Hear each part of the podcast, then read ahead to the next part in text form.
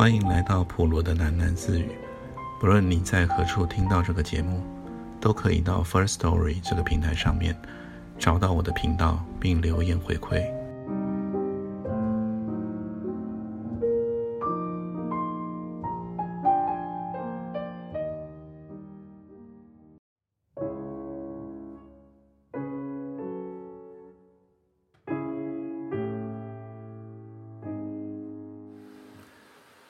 今天是新的一篇故事，篇名是《一把青》。抗日胜利，还都南京的那一年，我们住在大方向的仁爱东村，一个中下级的空军眷属区里面，在四川那一种闭塞的地方，煎熬了那些年数。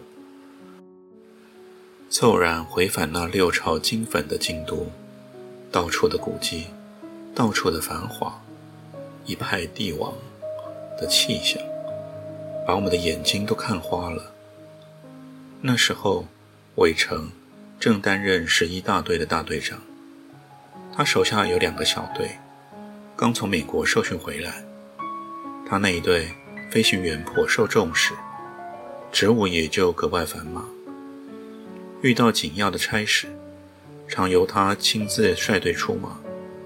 一个礼拜，倒有三四天，连他的背影我也见不着。每次出差，他总带着郭枕一起去。郭枕是他的得意门生。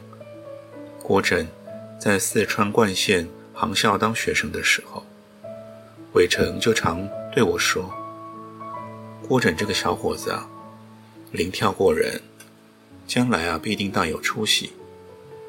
果然，不出几年，郭枕便窜了上去，爬成小队长刘美婿了。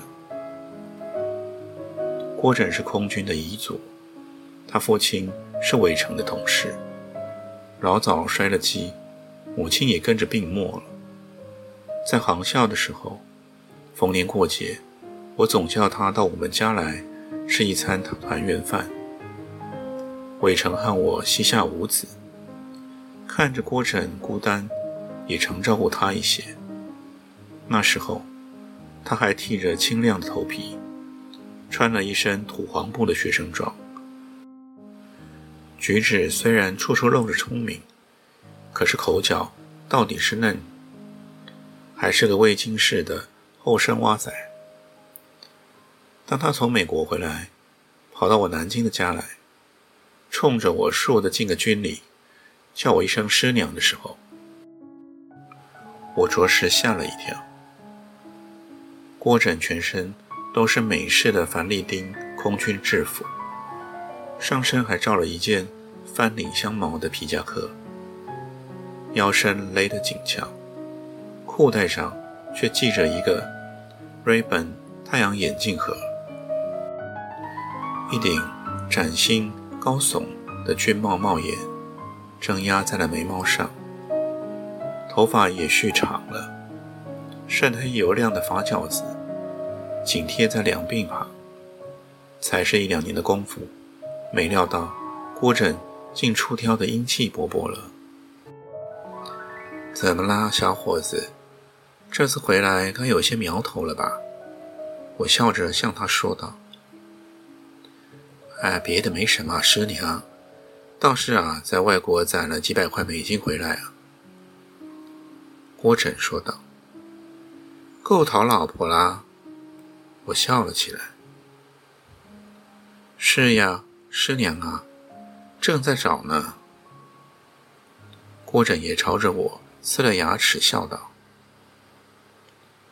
战后的南京，简直成了我们那些小飞行员的天下。”无论走到哪里，街头巷尾，总碰到个趾高气扬的小空军，手上挽了个衣着入时的小姐，潇潇洒洒，摇曳而过。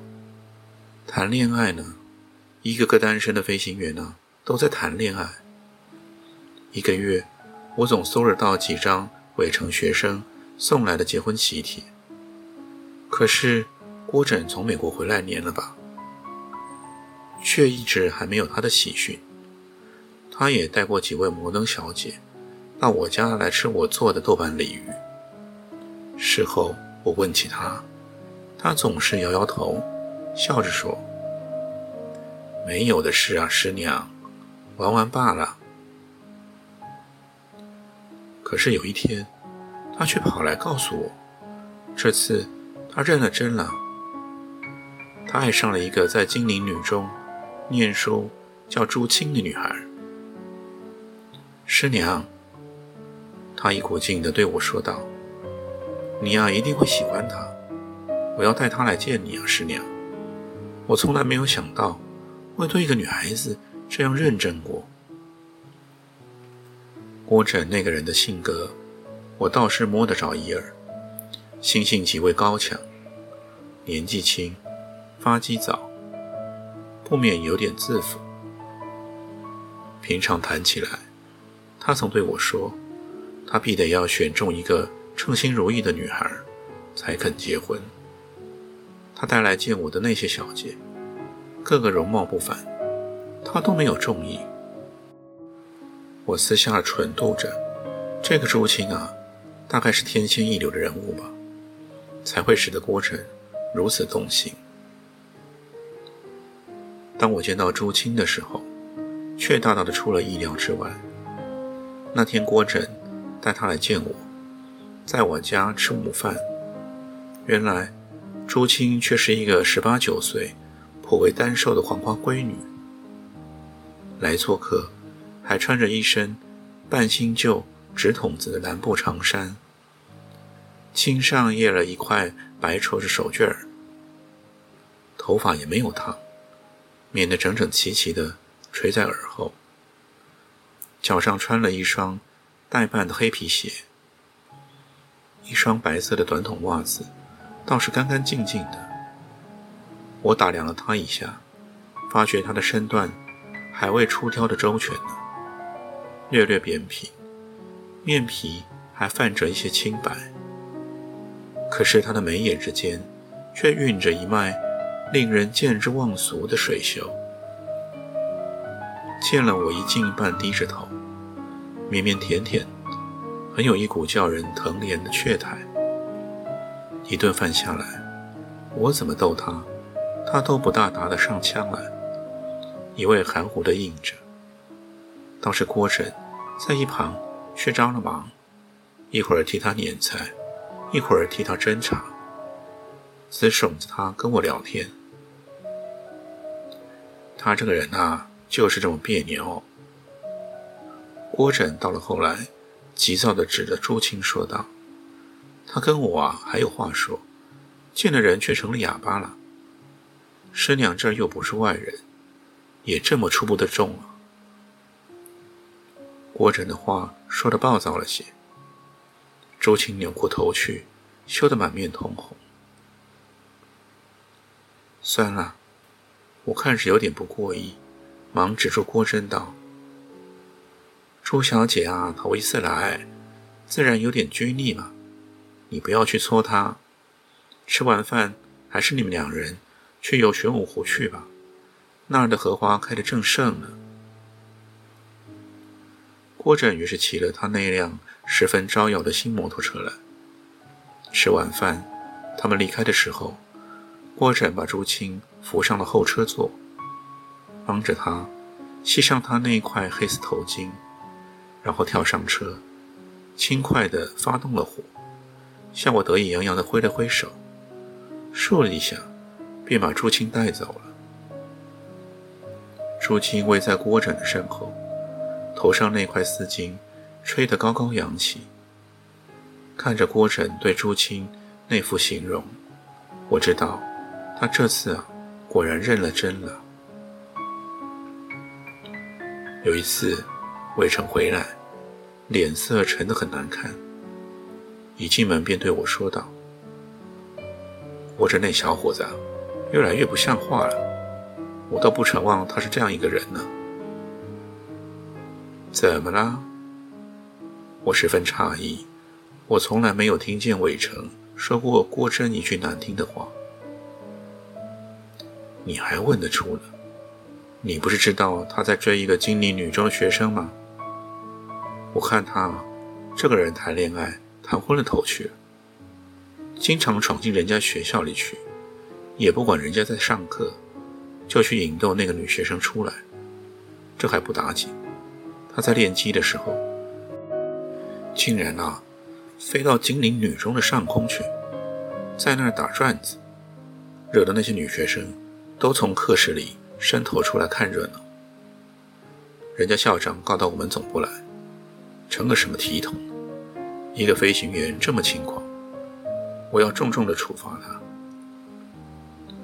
郭枕被记了过，革除了小队长的职务。当我见到郭枕的时候，他却对我解说道：“师娘，不是我故意犯规啊，惹老师生气，是朱青把我的心拿走了。真的，师娘，我在天上飞，我的心啊都在地上跟着他呢。朱青是个规规矩矩的好女孩，就是有一点怕生，不大会交际罢了。现在。”学校把他开除了，他老子娘从重庆打电报来逼他回去，他死也不肯，和他们也闹翻了。他说他这一辈子跟定我了，现在他一个人住在一间小客栈里，还没有着落。